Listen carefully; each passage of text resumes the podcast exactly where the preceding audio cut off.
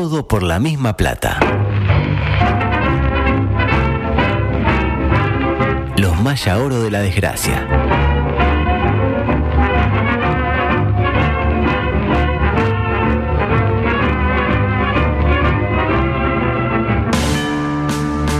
Entraste en el colectivo de la oficina y sacaron la grande. Porque soy seca. Le dijiste a tu pareja que la amás Perhaps. y te clavó el visto. Manija, manija, manija. Quedan 15 minutos. Eso es grave. El estadio está lleno y el nene quiere ir al I bar. can say apologize if I Sin embargo. Obvio. tenés una esperanza. Para comerlo. ¿Y Nacional hizo algo en ese momento? Hugo Augusto Freire presenta ¿En serio? Coqueto escenario. No puedo permitir que usted diga eso. programa Astor y Bargarista. Concepto eh, Huay. 360. Coqueto escenario. ¿Para qué? Porque para perder está la vida. Volvieron las carteras. Tupamaro viene a hablar de amiguitos. Y dinero humano. hasta dejar el cuero en las tacas. ¡Histórico! ¡Histórico! ¡Histórico! ¡Histórico! ¡Oro! ¡Oro! ¡Oro! ¡Oro! No da para roja. Porque así están algunos barrios. La tumba de los cráneos. Golazo, hijo de puta, eh, golazo. Golazo, la verdad que golazo. ¿Qué mirá, bobo? Andá, andá para allá, bobo. Andá para allá.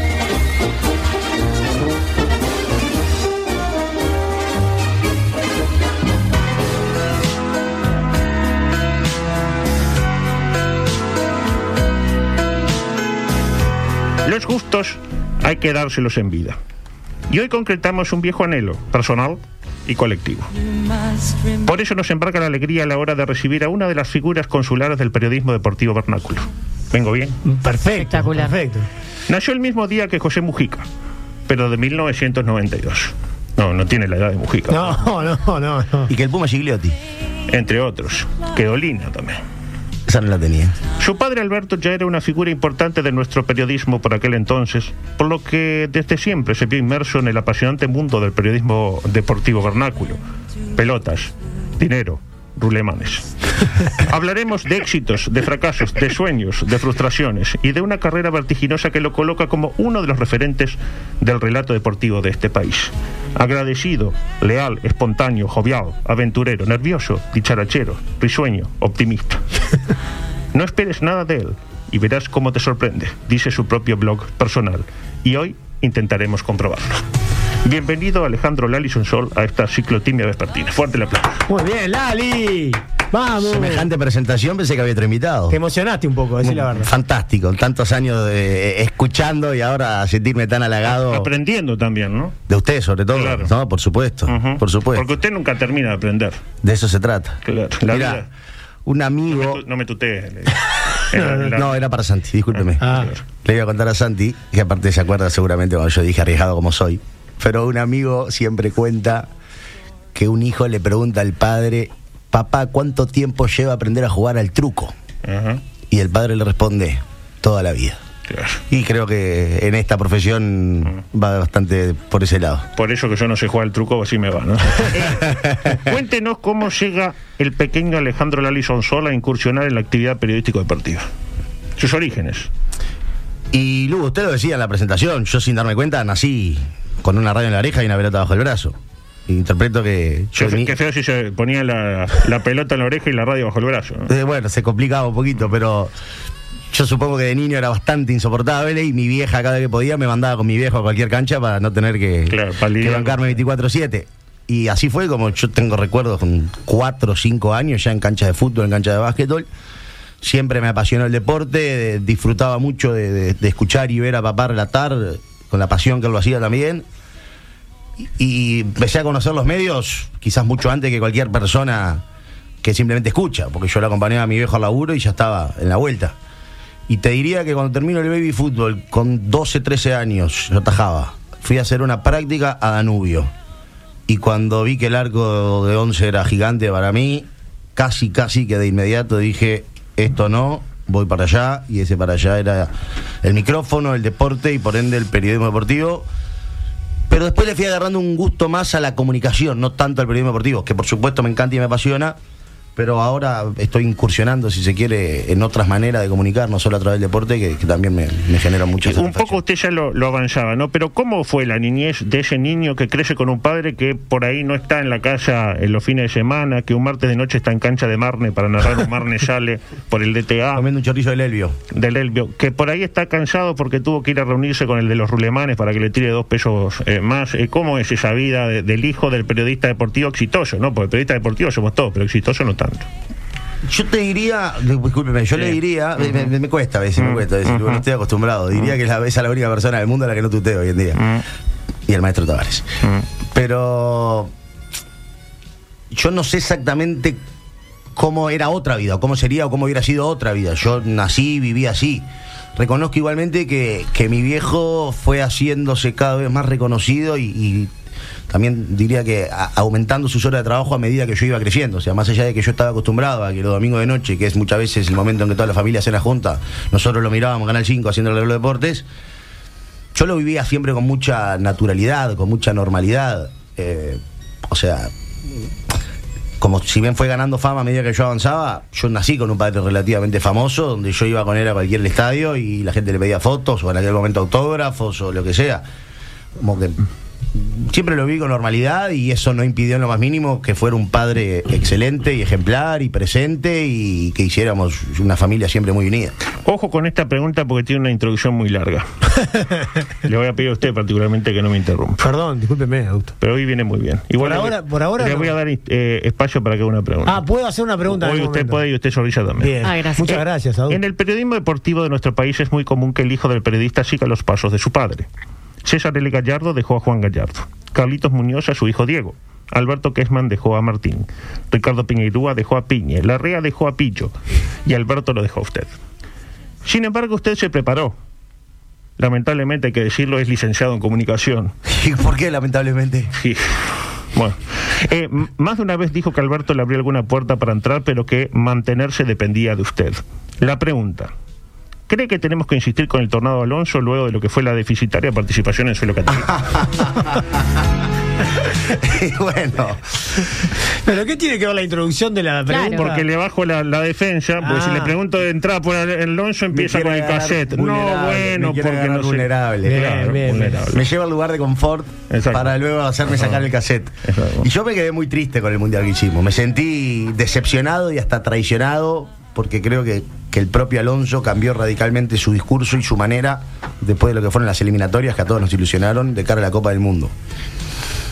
Pero siento que tiene argumentos como para poder continuar. ¿Y el argumento mayor cuál es? Que no hay otro. No, no, no, porque creo que hay otros. Creo que después de la experiencia que a él le debe haber significado dirigir una Copa del Mundo, que no es fácil dirigir por una primera vez, más allá de que alguno me dirá, pero ¿cómo? Mirá Scaloni que en la primera que dirigió la ganó.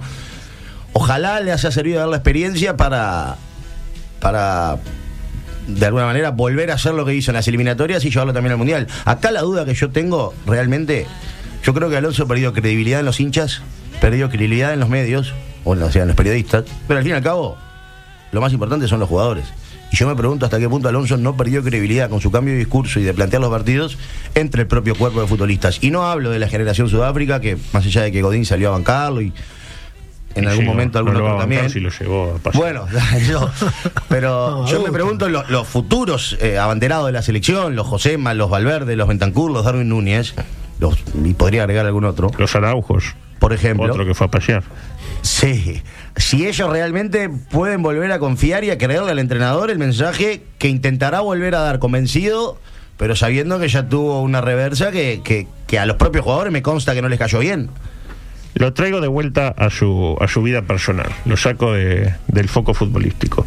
Porque contrariamente a lo que uno podría de repente eh, suponer, a usted no le resultó tan sencillo llegar a vivir de su trabajo. No es que se, eh, se recibió y ya al otro día tenía trabajo, porque estuvimos indagando en su vida personal. Muy atento. Exactamente. ¿Usted cree que Alberto por ahí no le daba tantas oportunidades de entrada para que de alguna manera le costara un poco eh, más eh, llegar y así como irlo fogueando sin que usted se diera cuenta? ¿O simplemente sucedió así y fue, eh, digamos, este, cuando tuvo chances se las dio y listo?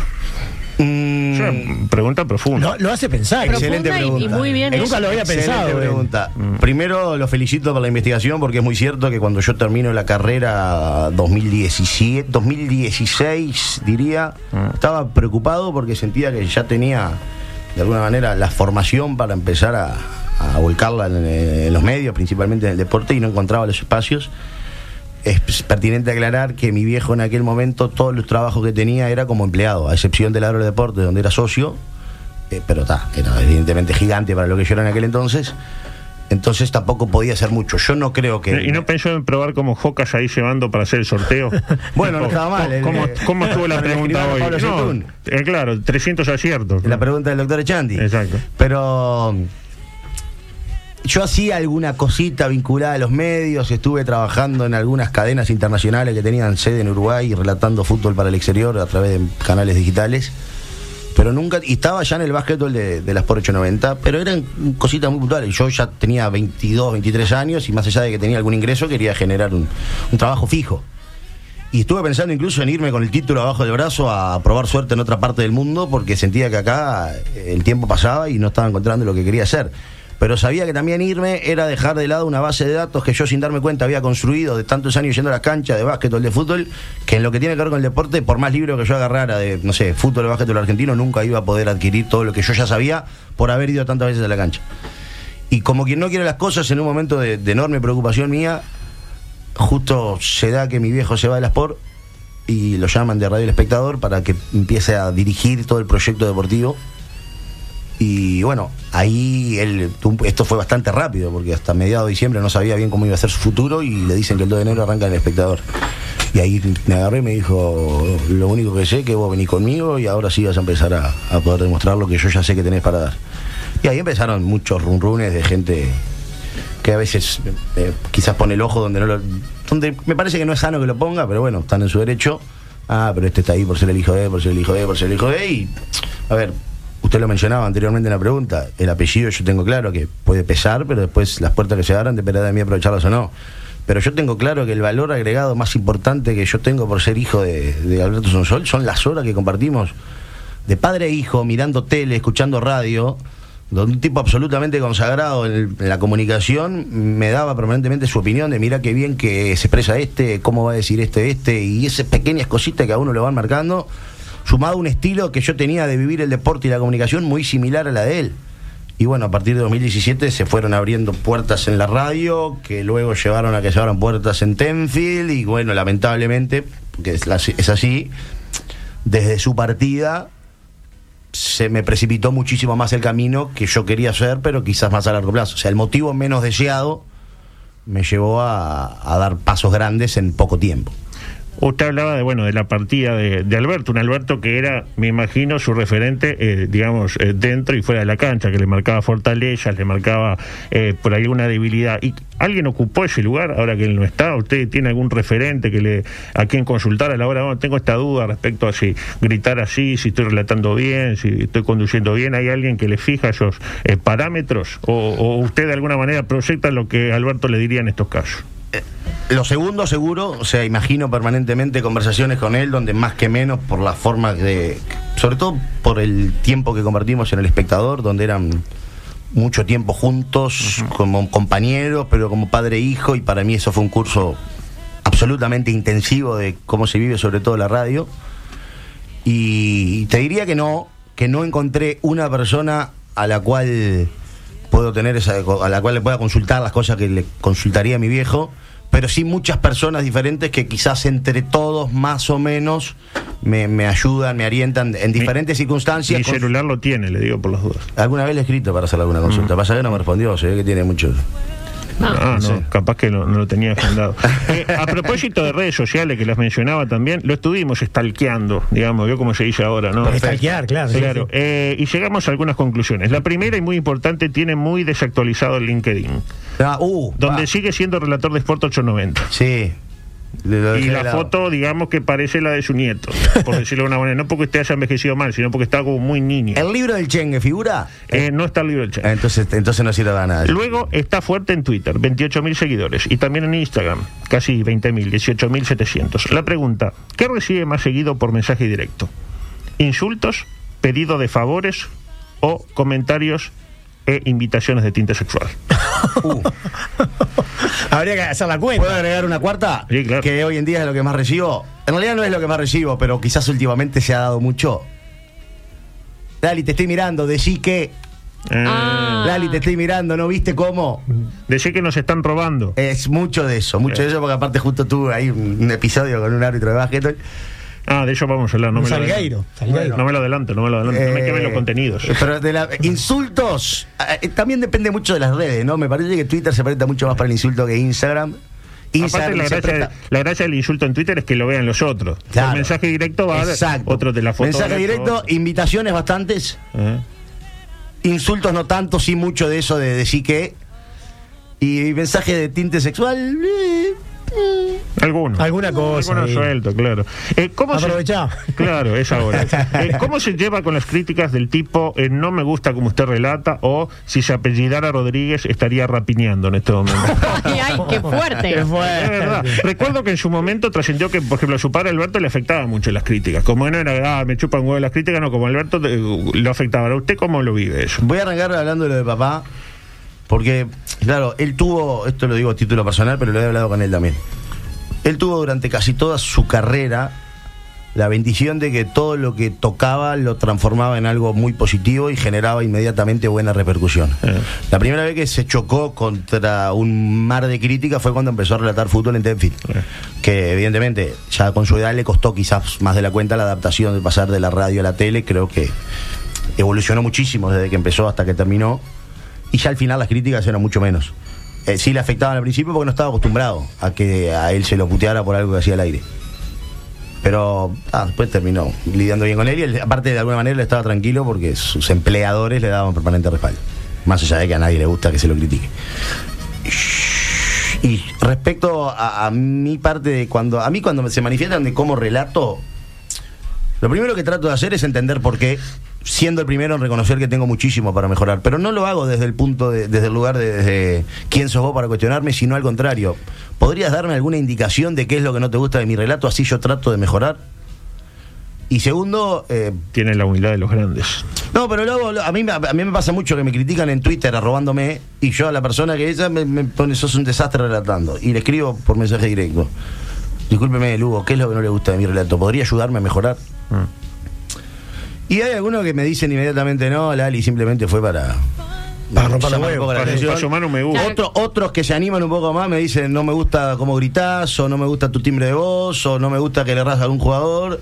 Hay algunas cuestiones que, que yo trato de corregir y mejorar, hay otras que entiendo que son más circunstanciales, porque nadie le erra el nombre de un jugador por gusto, aunque a veces puede pasar. Y. Siempre tiene recursos de saltan varios. Ah, bueno, sa- saca la defensa. saca la defensa. Eh, usted tiene un oficio. Ah. Sí, es impresionante. necesitaría un consejo de usted. Y, y a lo que me dicen lo del apellido, y mucho lo puedo hacer, eh, o sea, hay muchos que me dicen ese Sonsol, el Ali Sonsol es horrible relatando, relata solo porque es un sol. Y, y me ha pasado, tengo conversaciones en Twitter. Y digo, pero ¿a vos te molesta que yo relate siendo Sonsol o te molesta mi relato? Y me dice, no, me, parece muy injusto que vos por ser Sonsol estés relatando y hay otros que capaz que se prepararon y no tienen la, tu posibilidad. Pero bueno, si a vos no te gusta mi apellido, nunca te voy a caer bien, porque mi apellido va a seguir siendo mi apellido y si vos querés pensar que yo te voy a caer por mi apellido, estás en tu derecho, capaz que es así, capaz que no, pero no depende de mí. Cuidado. ojo que no, No, no. Sí, cuidado sí, que sí, esto sí. está. ¿Cómo es esto? No, esto cu- Ay, cuando ay. dice cosas que no le gusta la patronal, se va, se va para arriba. Ahí se fue solito, fue tanto que nada. Sí, sí, lo que pasa es que ese es, hay que Tiene- agarrarle el jeito. Tiene vida propia. ahí Se viene- llama Erectus. ahí va. Ay, bueno, está- Es ahí como está. un chat GPT, pero micrófono. Perfecto, ahí Ahí. quedó, ahí quedó. Así que nada, Lugo, tú no trata de. De- de- Sé- que no le voy a caer bien a todo el mundo, trato de que mi relato agrade lo máximo posible, soy muy consciente de que tengo muchísimo para mejorar, principalmente en el relato de fútbol por tele, que también de las cuatro cosas que yo relato es en lo último que arranqué, porque yo hago fútbol y básquetbol en radio, hago fútbol y básquetbol en tele, y el lugar donde todavía me está encontrando más, eh, me está costando encontrar más mi, mi- mi estilo, mi, tono, mi, mi tiempo, mi ritmo, es en el fútbol televisivo, que también entiendo que el ambiente es mucho más exigente y eso a uno capaz que también lo limita a la hora de no poder ser del todo auténtico, porque uno va pensando en no macanearla en lugar de disfrutarlo. Y creo que eso repercute. Eh, relacionado con eso, en Tenfield estuvo Romano como 20 años, ¿no? Después vino Alberto y ahora uno prende la canalera y no sabe quién va a relatar. Exacto. Puede estar usted, puede estar Jocas, el Rodrigo Romano falso o también el propio... ¿Quién es el Rodrigo Romano? Jorge Padre? Sanguinetti. Mi amigo Sanguinetti. O el claro. propio Bello, quién sabe qué. Eh, ¿Eso cree que es porque no hay una figura capaz de llenar ese espacio que dejó Alberto? Y o, pues puede ser las dos cosas, eh, ¿le parece saludable también la rotación para que las puteadas no recaigan sobre una única espalda? Mm, No sabe, no contesta. Nunca consulté. A nosotros. Usted no pregunta cuando no lo llaman, cuando lo llaman tampoco pregunta. Exactamente, como el jugador que dice, no, no, no- no pregunto cuando me ponen, no pregunto cuando me sacan, a mí me mandan la designación semanal de Tenfield, de fútbol, de básquetbol, de básquetbol, de fútbol, tal cancha tal hora y cumpliendo. Bien, y ya hablamos de, digamos, de la cuando usted recibe críticas. Ahora bien, ¿qué pasa cuando usted, lejos de ser el objeto de las mismas, es el sujeto? Y le pongo un ejemplo. Adelante, por favor. Que el espectáculo lo definan los jugadores. Y lo digo como lo siento. No es casualidad que cada vez que hay que hablar de un arbitraje que incide directamente en un partido, el primer juez sea Gonzalo Salgueiro. Lo digo yo, Alejandro Lalison Sol, me hago responsable y se lo voy a decir después al árbitro, así nomás. Antes que nada, ¿cree que se extralimitó? ¿No le pareció desmedido el juicio ante la sanción de un tres segundos al afrodescendiente eh, Atila? Vamos por partes. Y en segundo término, ¿concretó la, la, digamos, la promesa de hablarlo con Gonzalo Sí. Salgueiro? Sí, Está grande Salgueiro. Vamos por partes. Ah, el ojo negro es por Salgueiro. Vamos por partes. No fueron un 3 segundos, fueron 2 3 segundos. Ah, un bueno. momento clave de la temporada. Cambia las cosas. Bueno, eh, eh, argumentos para explicar por qué me saqué voy a encontrar. Mm. Y me indigné y te diría que es la segunda vez que recuerdo que me pasa algo así relatando un partido de básquetbol. La primera, la cuento por si alguien se acuerda, cuando Andrés Haller en cancha de Viguá pita que el Oriente saca la mano para afuera y le pita un técnico a Viguá en una final de Nacional. Estaba en la radio, entonces claro, no tuvo ni el 0,1% de repercusión que tuvo esto. Eh, me indigné porque entendí que fue un pitazo que rompía absolutamente lo que venía siendo el desarrollo del partido y yo siempre voy a defender el espectáculo. Y fueron dos pitazos que indudablemente, eh, más allá de que no, no es válido el argumento, pero termina sacando Urunday Universitario del partido. Y acá no es Urunday o Trubil, o no importa. Simplemente partido tan caliente entiendo que el arbitraje no puede tomar esas decisiones. Entiendo sí que me extralimité, porque al momento que yo digo que no es casualidad que cada vez que un arbitraje incide directamente el primer juez es Salgueiro, estoy exagerando y por ende mintiendo, porque Salgueiro tiene más de 400 partidos en primera y son los menos los que ha tenido incidencia directa en el resultado final. Y muchos otros arbitrajes sin Salgueiro sí han tenido incidencia directa en el resultado final. Me, enajené, me indigné, me llegaron muchos mensajes también hablando de situaciones en las que Salgueiro era árbitro que reconozco que no debió suceder, pero también me dejé llevar un poco por lo que se estaba dando, sumado a que yo mismo me había quedado ya trancado sin poder creer lo que había visto. Y me duele sentir eso porque yo no soy de sacarme tanto, o de sacarme así. Lo esperé al juez después del partido, se, se retiró con guardia privada porque había todavía muchos hinchas de Urunday que estaban molestos, no me pareció el momento de hablar con Aparte él. la fanaticada de, de Urunday. Bravo, ahí no pero en ese momento para la categoría, viste, no está bueno. Y tampoco quería ponerme yo en el rol de, de- de tomar una bandera que no me corresponde. Tengo buena relación con Gonzalo, como con casi todos los actores del básquet, porque es un ambiente muy chiquito y nos conocemos todos. Y le escribí esa noche, no me contestó. A la noche siguiente me respondió y lo llamé y hablamos. 25 minutos, 20 minutos. habló. Yo le expliqué que no podía. Yo lo había escuchado dando sus explicaciones en otra radio. Puro básquetbol. Y le expliqué que lo había escuchado, que no podía compartir casi que ninguno de sus argumentos, porque él me explicaba que le había advertido al jugador de Urunday Universitario que estaba empezando a, a estar más de tres segundos en la pintura, que se iba a pitar. Y yo interpreté que después de su advertencia, él lo único que se enfocó fue en eso, como para de alguna manera tener razón, entre comillas, por haberlo advertido. Se enfocó únicamente en eso y no pudo haber un foul enorme que es el que lo lleva a estar tres segundos en la pintura la primera vez e inmediatamente después pita los segundos. Y le expliqué lo mismo que les estoy explicando a ustedes. Yo siempre trato de defender el espectáculo. Y citando a papá, que lo define a los jugadores, me enajené. Después como le pedí disculpas a él por teléfono y dije, no voy a ser tan cobarde de haberte de alguna manera matado públicamente y pedir disculpas por teléfono, voy a cortar contigo y voy a poner un tuit diciendo que hablé contigo, que mantengo gran parte de lo que dije, pero que en una en la afirmación final me equivoqué y no tengo problema en reconocerlo porque es real, me equivoqué. Y hablando de defender el espectáculo, ¿no le parece que tener un nivel de arbitraje mediocre es acorde a tener un básquetbol que, eh, por ejemplo, se juega en 3 kilómetros en la redonda y cuya final del Super 4 se suspendió por humedad?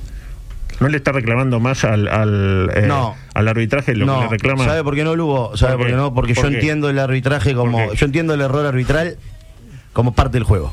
Entiendo perfectamente que el error arbitral es lo mismo que un jugador erre un triple solo o que un equipo tire. Si no le aporta al espectáculo el error arbitral.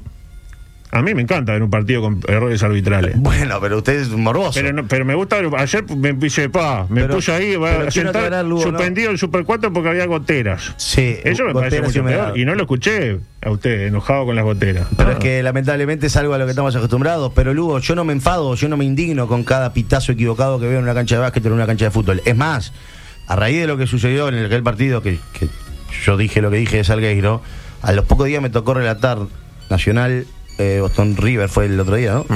Me- Para Tenfield, y ahí inmediatamente las redes estaban inundadas de. Ah, que, No decís fácil, nada de qué fácil decir de Salgueiro y no decir nada cuando un juez favorece a Nacional. Y, el concepto no es ese, el concepto no es ese, porque lamentablemente a todos los partidos que me toca ir de fútbol de básquetbol veo errores arbitrales, pero digo lamentablemente porque no es lo ideal. Pero sabemos que es parte del, del juego, es parte del partido, que un, que un árbitro vea mal una situación y la pita al revés y perjudica a un equipo o beneficia a otro, te dan y te quitan. Yo me indigné porque entiendo que los pitazos, es como que a un arquero al minuto 94, un partido está 1 a 1, Le cobren 6 le segundos. cobren seis ah, segundos. para mí hay que cobrar. Bueno. Para mí, bueno, usted tipo- anda con el reglamento bajo el Tipo, brazo. Peña- Yo- Peñarol necesita ganar, es campeón. Peñarol rentista, supóngase, otro año, rentista está en la B. Y la agarra el arquero rentista. Ser Gustavo uno por Marinho. Ese. Seis segundos. Yo, matonte, Ah, pero por supuesto, el reglamento hay que cumplirlo. y más si es a favor del grande. Eh, parafraseando a Carlitos Peinado, ¿usted es un eh, conductor que relata o es un relator que conduce programas? No, no, no. No. Bueno, es, muy buena la pregunta. Mm, le hizo Carlitos. Porque creo que soy las dos. Creo que, es más, mirá qué curioso. Creo que relatar también hoy en día es conducir la transmisión. Entonces me. Es como que me siento más relator, pero no el relator tradicional que únicamente. O sea, cuando conduce se siente relator y cuando relata se siente conductor. No, no, no. Creo que me siento conductor en las dos instancias, pero en realidad en mi esencia soy más relator que conductor. Que conductor. El tema es que entiendo el relato como algo más que la descripción gráfica de lo que uno está viendo. Muy bien. Eh, a propósito de Carlitos, permítame evocar un intercambio que tuvieron hace unos cuantos años. Adelante, por favor. Falso 4. Qué es un falso 4. ¿Qué es falso 4? Para mí el concepto de falso 4. ¿Qué es falso 4? Explícame.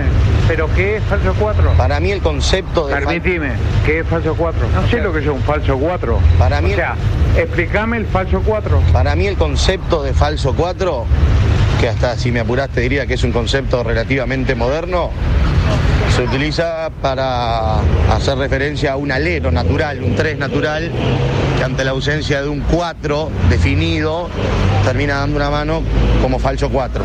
Eso es lo que yo interpreto. Le pregunto, y qué bueno tenerlo a usted, que domina todo. Eh, Memoria tengo, memoria tengo, me están difamando. No, eso, eso fue una edición. Me están difamando, Claro, me están difamando. Ahí, bueno, Incluso había, había tonos como de voces. Sí, muy, me parece muy- que no estaba editado me están eso. difamando. No, a mí Pero el Lugo puede. llegó a mi mesa de trabajo. Lo autorizo, lo autorizo. Le pregunto, ¿es necesario que un relator domine todos los conceptos técnicos del deporte? Porque ahora los de básquetbol te hablan de pick and roll, de pick and pop, de box out. Antes los relatores eran, los relatos eran más tipo la lleva al 1, se la da al 2, abre para el 3, tiró, fracasó, rebota el 5, doble para Urunday. ¿Cree que se han complejizado los términos innecesariamente? Qué bueno tenerlo usted, que es un gran complejizador de, de- de conceptos. todo, sí, Cuando sí. la única verdad absoluta en el, en el básquetbol sigue siendo el gol. Muy bien, adulto, la verdad que estoy impresionado con su pregunta. Eh, eh, maravilloso. A mí me parece que está bueno que ¿No se aleja el público de las transmisiones si le hacen pick and pop, el, el shangy sang, fast break? A mí me parece que está bueno que el periodista, en este caso te voy a hablar del relator, porque el comentarista incluso tiene la posibilidad de, de extenderse y analizar un poco más. Está bueno que el relator domine los conceptos y las expresiones estrictamente del básquetbol, como estas que usted menciona, pero que también sepa hacer que los que están mirando entiendan de lo que uno está hablando. Claro. Eh, eh, no es lo mismo que Santi en una jugada en la que está comentando con repetición utilice el término y tenga el tiempo para explicar de qué se trata para el que lo está mirando en su casa después de un día de trabajo, aquí un relator a la carrera mencione pick and roll y después la, y quede la expresión perdida dentro de lo que fue Yo, el relato de yo la llegué a pensar que pick and roll era un extranjero. Justo, bueno, justo pick and roll igual es una expresión que te diría que hoy en día casi que cualquiera que mira básquetbol sabe de lo que se trata. Yo no sé de lo que se Pero hay muchas otras. Usted sabe de lo que se trata, Zorrilla. No, pero seguro si me lo explican comprendo. Pero bueno, puede ser una NBAización No, Sí, se entendió, se entendió. del, de- del básquetbol. Gracias, Zorrilla. No, de nada. No, pero eh, se utilizan muchos términos en inglés Claro, ahora. obvio. Claro, A ver, doble. hay muchos que son. El ball handler. Sí, pick and Ma- roll Mario. Handler, ¿quién es? Ball handler. No, hay muchas expresiones que, que se traen de- principalmente de la NBA, pero que ya son universales, que acá todavía eh, eh, el ambiente o el público del básquetbol no lo domina. No lo domina, o sea, quizás pick and roll sí, pick and pop capaz que también, pero ya un box out puede ser ahí medio límite. eh, Flair y algunas otras situaciones que se dan zipper, ¿viste? Situaciones de juego que, que quizás si uno no las explica, que a mí me parece que entre todos los comunicadores del básquetbol estaría bueno Que pongo el fútbol también, ¿eh? Mire que también ahora se hunden, eh, presión alta. Bueno, esos ya son conceptos más tácticos, pero por lo menos son en español. Por favor. Pero eh, en No el básquetbol que está bueno que, que quienes tenemos la posibilidad de contarlo a través de un micrófono, no solamente contemos lo que estamos viendo, sino en la medida que nos sea posible, entre comillas, educar al público que nos está mirando para construir entre todos un básquetbol que evoluciona hacia donde evoluciona el básquetbol mundial, que son conceptos quizás modernos porque el básquetbol evoluciona y cambia permanentemente. El básquetbol apunta cada vez más hacia la dinámica y muchos de esos conceptos nuevos que empezamos a escuchar tienen que ver con eso. Por eso nos va tan mal. Porque apunta hacia la dinámica. y somos uruguayos. Y medimos un 80. Bueno, ahí, de un 80 está, por- está mencionando varias cosas sobre la, sobre la. Yo no sé si es por eso que no va tan mal. Yo lo primero que me pregunto es, aparte de Croacia, ¿qué otra selección o qué otro país con una situación de población similar a la nuestra es protagonista a nivel fútbol y a nivel básquetbol, que supongo son los dos deportes más populares del mundo? Y creo que no hay. Tenés de repente una Lituania que se, se, se mecha ahí en el básquetbol, y después tenés algunas otras selecciones de fútbol que siendo algo parecido a nosotros se mechan en el- cantando en el fútbol. Entonces me pregunto realmente, ¿es posible que tengamos una selección, vamos a poner el parámetro bajo, mundialista tanto en fútbol como en básquetbol? ¿Es viable? Me parece que sí, porque lo hemos tenido. Tampoco podemos vivir el pasado y hay que entender que acá el fútbol no ha evolucionado, o mejor dicho, el básquetbol no ha evolucionado a la par del fútbol. Porque el fútbol que, que se pregona en Uruguay, y más incluso ya desde chicos en formativas, y más que menos va a ser bastante parecido al fútbol que se pregona en inferiores de los mejores clubes del mundo. El estilo. El básquetbol todavía sigue siendo muy distinto y estamos retrasados y no nos hemos adaptado a cumplir o a suplir con juego las carencias físicas que tenemos. ¿Cuál cree que es su principal virtud a la hora de relatar y cuál su principal falencia? Creo que como virtud me podría decir que, que me meto o trato de meterme de lleno en el espectáculo, o entendiendo mi rol, que no es jugador y que no va a cambiar los resultados ni mucho menos. Yo vivo el espectáculo que me está tocando relatar de una forma muy intensa y quizás por eso es que el otro día tuve la indignación que tuve de ver que el espectáculo del cual yo, simplemente yo, sin que nadie más lo sepa, me siento parte relatándolo y más para cuando es la tele, que sé que lo mira mucha más gente, sentí que se estaba rompiendo, entonces me indigné. Eso creo que el, fuego que hablaba papá, de la pasión con la que yo vivo cada uno de los partidos que me toca relatar, eso lo pondría como virtud. Y quizás como defecto, capaz que a veces abusar del, recurso del grito, ¿no? Como que lo tengo muy incorporado, de, que me pasa incluso a veces sin estar relatando, me un partido en mi casa o en la tribuna, de ver una situación y que me salga un grito natural, ¡guau! Lo que hizo un jugador. Y eso mismo a veces se me va el relato, quizás en forma más frecuente de lo que debería. ¿Y tiene latiguillo para el triple? Pues estaba, eh, usted lo he escuchado usar el papapá de Alberto. Estaba el tácate de Oscar Rodríguez, que se fue hace poco lamentablemente, el exprime la naranja triple de Jocas, o el anótelo de Ernesto Taramasco. Y después está el Pini Verde de Viude también. Ah, no lo tenía eso. Sí, Pini Verde de Agorar. Pini Verde. Fabián Viude. Fabián Viude, Viude. exacto, que también relata fútbol en Delphi. Yo usaba, yo usaba un término en realidad venenoso cuando alguien la metía de afuera, un, un concepto de- Ah, está el de tic-tac, tic-tac de Leo Sanguinetti. El Sanguinetti, Nah. claro, claro. Activa la bomba, tic-tac, tic y erra. O como Moar cuando dice, escuchen, atajó el golero. y en realidad fue. Yo lo había hablado con mi viejo años atrás, como un- un- no sé, una pregunta que una vez se le hace a un padre, hasta por idiota si se quiere, de si el momento que él dejara de relatar yo podía usar el papapá. Yo lo conté en la radio. Y él, con, con su estilo de siempre, me mira y me dice, me hace un gil, ¿no te das cuenta que todo lo mío es tuyo? Como diciendo, ¿qué me estás preguntando? Por supuesto. Y al principio, después que él se fue, lo usaba muy esporádicamente para algunas jugadas muy puntuales, sobre todo para jugadores más grandes con los que él había relatado y que tenían el papá muy impregnado ellos mismos. Y después, en un homenaje que nos hace la federación, a nosotros no, a mi viejo en realidad, pero que, con- que estaba toda la familia, con mis hermanos y mi vieja, mi hermano, yo no lo sabía, y esto fue de alguna manera iniciativa de él, sabiendo así lo que, lo que les acabo de contar, agarró el micrófono y dijo, esto es un pedido mío, de la familia, y me atrevo a decir de todo el ambiente del básquetbol, el papá no puede morir y sos el único que de alguna manera puede cargarlo en sus hombros. Así que a partir Como una de ahora, tradición. triple papá, y bueno, y ahora Y, se proyecta el día de mañana tener un hijo y que eh, prolongue el papapá, ahora que lo pienso. Tener un pequeño querubín que empiece a relatar y que. ¿eh?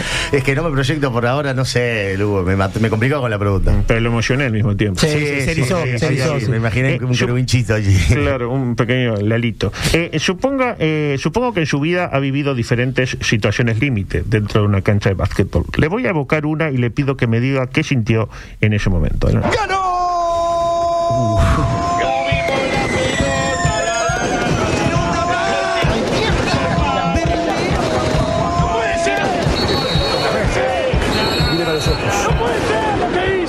que te cure Lolas. No se olviden de los Ganó Capitol, les iba a decir. ¿Violencia sin sentido o el folclore del básquetbol que ojalá nunca se pierda? No, esto fue terrible. Esto fue terrible. Aparte, Temió por su vida. fue tan raro lo que pasó, Lugo. Capitol saca Aguada, era un batacazo para el campeonato. Y de repente se escuchan unos estruendos que nadie sabía nada. Hay una imagen de Lee Roberts, que en ese momento jugaba en Aguada, que sale corriendo, como si se tratara de una balacera en un centro comercial de Estados sí, Unidos. sí, sí. O sea, eh, Acostumbrado a que pudiera En pasar bowling, eso. For, claro. en bowling for Columbine no Nosotros- corrían como corrió Lee Roberts. Nosotros no entendíamos nada. Claro, y después que suena todo eso, y los primeros, no sé, dos segundos, ¿qué está pasando? Era susto de que podía ser una bomba, que se podía haber caído el tablero electrónico, de que pudieran estar habiendo balazos. Después que vemos que son una bomba de estruendo, o sea, que no era nada grave, y mira a mi alrededor y no hay nadie herido, ahí vuelvo y digo, ganó Capitol riéndome. y ahí le echó la culpa a Salgueiro. Y no, e inmediatamente me dicen que sí, que había algunas personas con, con heridas leves. Salió Entonces, barata igual, ¿no? Bueno, por suerte no pasó nada. Pudo haber ocurrido una desgracia. Ah, vaya que Y, sí. y- y eso me valió estar por única vez en mi vida, pero ya es un logro enorme en el programa de la Vecchia, en los especiales de Tyson Ah, Sports, qué lindo. pedacito. Ya, está. Ya va a volver. Me siento Eh, eh, cumplido. ¿Evoca alguna otra oportunidad en la que le haya pasado tan mal o que haya sentido así que, que su vida pendía de un hilo? Bueno, su vida pendía de un hilo. ¿En canchas o en vida? Eh, bueno, en cancha o en vida. Es Eh, lo mismo, la vida y la cancha. No, me pasó alguna vez y, y me hago cargo y me equivoqué de cuando yo en 2017 viajo con México, viajo con Aguada a México por primera vez a hacer una cobertura a un equipo uruguayo en el exterior. Por diferentes circunstancias se me regala una remera de Aguada como para hacerme sentir parte de la delegación, porque aparte era el único eh, relator, periodista que estaba allá, que para mí fue en ese momento una alegría enorme por lo que representaba, que me hicieron realmente sentir parte de la delegación. Y curiosamente Aguada le gana un partido increíble al equipo local, en un estadio con 8.000 personas. Y en la foto que sube la competencia oficial hay un triple que está gritando Demian Álvarez. Detrás de Demian estoy yo festejando el triple con la camiseta de Aguada, relatándolo. Y eso se, se reproduce por todos lados. Y e, e inmediatamente empieza a recibir, sobre todo por parte de hinchas de Goes. Ah, pero ¿cómo te vas a poner la remera de Aguada? No de Atenas, de Boes. Da igual alguna de Atenas también, pero más que nada de Goes. Y claro, yo en el momento no me terminaba de dar cuenta. ¿Por qué? Porque desde mi lugar, en ese momento Aguada era Uruguay. Claro. Y estoy recontra tranquilo que si hubiera sido Goes me hubiera puesto también la camiseta de Goes. Pero ¿cómo le explico eso al hincha? Que lo único que quiere es ganarle a su tradicional rival Más y todo lo si- que se pone en la camiseta rival pasa a ser enemigos. Y encima Boes que no gana un playoff en su vida. Bueno, eso es otro tema, pero en cualquier caso creo que iba más allá de, de, de- de- de- de la pica que había a nivel local, sino de que, claro, ellos se sintieron que yo los traicioné. Me, me- tuve que hablar con, sobre todo cuando eh, fui a Plaza de las Misiones, más de una vez me han dicho, ah, te pusiste la aguada, te pusiste la aguada, y yo tratando de explicarles, por suerte ya quedó atrás y cada vez que voy a Plaza de las Misiones no tengo ningún... ¿Pero estuviste mal vos o estuvieron mal ellos? Y a mí me parece que hoy en día estuve mal yo. En ese momento me defendía. Hoy en día creo que No sé, Santi, imagínate, me toca No, ir a- para mí no estuviste mal Pero vos, si me toca ir a relatar una final Ah, de Nacional sí. o de- Para usted sí. Para mí sí. si me toca ir a relatar una final de Nacional o Peñarol de Libertadores, que obviamente Ah, ahí te van a matar, digo, pero no quiere yo voy a que- relatarlo como hincha, ¿eh? sea Nacional, Peñarol, Defensor, Danubio, Wanderers, Liverpool, River o el que sea, un equipo uruguayo contra un equipo del exterior, yo siempre voy a hinchar por el uruguayo. Y si, y, y- y si no tengo problema yo en ponerme la camiseta, pero entiendo que mucha gente pueda sentirse herida y entonces no, lo- no me la pongo. Nos queda poco tiempo, así que eh, vamos a una sección que se denomina porcentaje de acierto. ¿En qué consiste? Yo le tiro afirmaciones y usted me tira el porcentaje de veracidad de cada una de las mismas. Perfecto. ¿De acuerdo? La primera, Jorge Seré está loco. No, dudó, ¿eh? 50%. En Qatar usted tuvo una proficua actividad sexual internacional. Eh, ¿Qué sería proficua? ¿Cuánto es? Más de uno. 100%. Nunca más un equipo uruguayo podrá ganar la Copa Libertadores. 90%. No tiene sentido querer albergar una Copa del Mundo cuando nuestro fútbol se sigue jugando en estadios con tribunas destartaladas. 15%. Usted se grabó un auto despertador cuando era joven en el que se hablaba a usted mismo para intentar despertarse hasta llegar al límite del insulto personal. 100%. Sin Tenfield, el fútbol uruguayo estaría mucho peor de lo que ya está. 95%. La muerte de Alberto fue el peor momento de su vida y no cree que pueda tener otro momento peor. 100%. Bueno. Eh, La primera parte, 100%. De la segunda no sabemos. exacto. Sí, siempre se puede estar un poco peor. Exacto. Siempre puede pasar algo El peor. mensaje positivo. Hay corrupción en el referato uruguayo. No tengo ningún tipo de pruebas. 0%. Y sí, Se- 70%. Se- No, no, no, no, no. Sacó el titular. Eh, Magnano fracasó. 100%. Usted fracasó en Masterchef. 200%. Y dos veces, por eso 200. Pereiro no puede jugar doble 5. 35%. Menoche es más que Elías Ricardo Figueroa.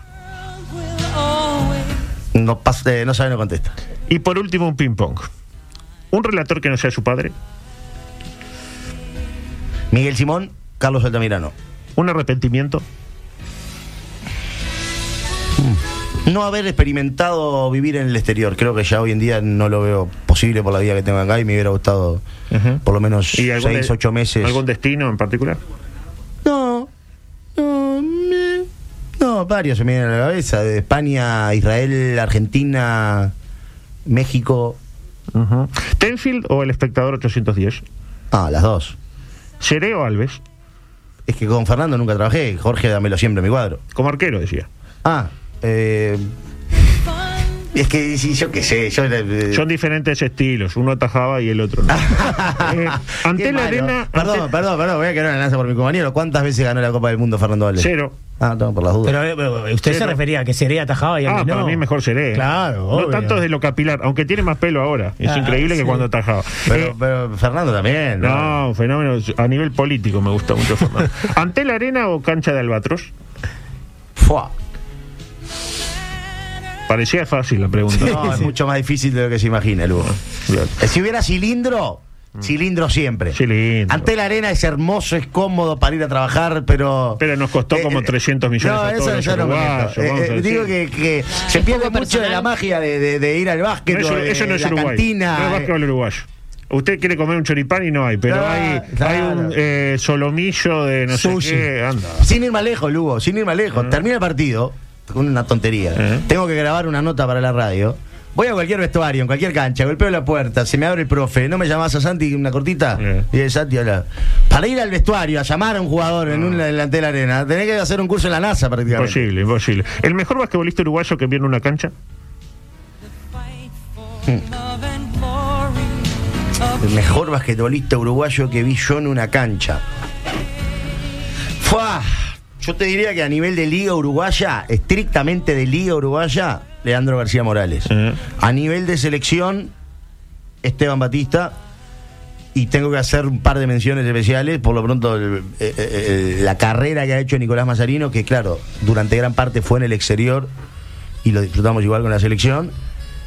Y al que yo todavía no puedo creer del nivel que está teniendo, que lo voy a nombrar porque me encanta, es Martino Simani, que con la edad que tiene es como que rejuveneció, porque él tuvo un par de ligas donde no, no rindió ni por asomo lo que está Sí, rindiendo sí, ahora. Eh, Tiene más de 40, ¿no? 41 para 42, creo. ¿Su día más feliz en el periodismo deportivo? Yo no sé si el más feliz, pero seguramente el más emocionante fue cuando grité los goles de Rajaeta en el Mundial con ganas. ¿Un superpoder que le gustaría tener? Lo voy a vincular al periodismo deportivo. Mm. Eh, eh, poder escuchar algunas conversaciones para entender algunas cosas. Por ejemplo, me hubiera encantado eh, ver la charla técnica de Diego Alonso antes del partido con Portugal. Por ejemplo. Este, Que si un muchacho, yo se lo digo, muchacho, vamos a aguantar, vamos a aguantar, vamos a aguantar. Se acabó la charla. Bueno, Eh, y, y- y- y- y si viene con segunda, luego poder preguntarle en un ambiente privado e íntimo, sin necesidad de luego hacerlo público, por qué hizo lo que hizo. La mejor periodista uruguaya a nivel deportivo o global. Y a mí me gusta mucho el trabajo que hace Nadia Fumeiro. Eh, creo que Diana Piñeiro en el 4 lo está haciendo muy bien. Eh, periodista deportivo estamos hablando, ¿no? Puede ser global, general, transversal. No, estoy, estoy- no, vamos a dejarla por ahí. Bien. Podría nombrar alguna otra, pero seguramente ¿Quién es- me estoy olvidando de alguna otra, entonces. ¿Quiénes se parecen más? ¿Tenfield y Dexary o su madre y su tía? ah, mi madre y mi tía. Mi madre y mi tía. ¿Tener un hijo comunista, un hijo cabildante o un hijo parodista? Depende del parodismo. ¿Qué prefiero o qué descarto? No, ¿qué prefiere? No, creo que un hijo parodista. Parodista, Sí. claro. Y la última, porque ya son las cuatro y está Fernando Tetes ahí saliéndose de la vaina. Eh, una pregunta que nos hemos hecho todos más de una vez. ¿Mauro Más es falso? ¿Por qué habría de serlo? Después le paso un audio. Ah, Lali, bueno, bueno, le agradezco muchísimo estos minutos. Nos quedó afuera la, la pregunta final, que es la del naufragio, pero después se la paso por internos. Que tiene ¿Ya que son las ser- 4 de la tarde? Son las 4 de la tarde. Se Bueno. le pasó volando, dígame. Se la hará mucho mejor de lo que imaginé. Eh, no, no nos tenía mucha fe. No, no, todo lo bien. contrario, todo lo contrario. Yo venía con, con, un eno- con enormes referencias suyas, pero un placer. Eh, el placer ha sido nuestro. Y lo- Nosotros y nos Lo vamos. felicito por el trabajo de investigación. No, por favor. Mañana, eh, más que nada, le, le pregunté a su hermano y me contó algunas cositas. Este, ah, la última, esta sí la tengo que Uh, decir. ya, de- Nos tenemos que ir, sí, sí. grabar. Pero es verdad que usted, eh, cuando está orinando, tira de la cisterna antes de, de terminar su faena. Y, eh, habitualmente sí, como llamar el ascensor antes de tener estar pronto. Son cosas de ansioso que otro que esté escuchando y sea ansioso como yo me va a entender. Y podría nombrar alguna Tetes más. hace lo mismo, parece. Tetes hace lo mismo. Hay veces que. hay y veces ustedes se quedan. Ando de remera y me tengo que poner camisa y, y me cambian el semáforo. Claro. O se pone la, la camisa abajo de la remera. Bueno, se complica un poquito. Gracias, chao. Chao. M24. La radio. que nos mueve.